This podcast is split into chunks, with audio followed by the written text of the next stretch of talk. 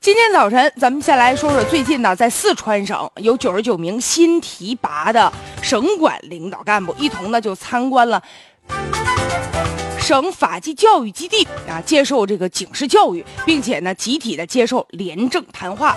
这谈话一开场就直奔主题，就说了说今天请大家伙来的主要的目的不是来庆祝的，而是要念一个紧箍咒，不是要送兴奋剂的，而是要送点清凉油。这会场气氛呢，当时就严肃起来了。有一个县委书记啊，叫苟小丽的，参观完了之后啊，他就很感慨的就说呀：“说细数人生的账单啊，算一算，如果说要贪腐的话，那得是什么样的代价？感受到如履薄冰的感觉，我身临其境，感受到了法纪的威严了，思想深深的受到了触动。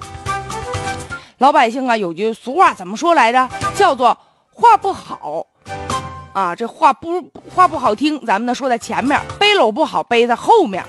开展这个警示教育和集体的廉政谈话，就是要把许多的道理说在前面，有则改之，无则加勉呐。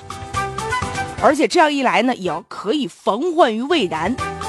对于这个新提拔的干部与刚入职的一些公务员呢，还有所不同。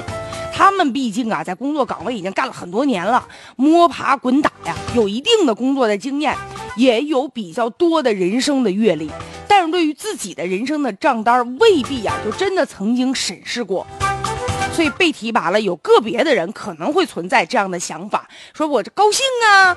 啊，我这得到重用了，沾沾自喜，可能就是因为这样啊，就会被冲昏了头脑。如果在新的岗位上忽视了这个法纪的威严的话，忽略了自己的过去的不足，那很有可能就放大了自己的缺点，那就导致不应该的后果呀。所以这个时候是很需要有人及时的进行提醒的。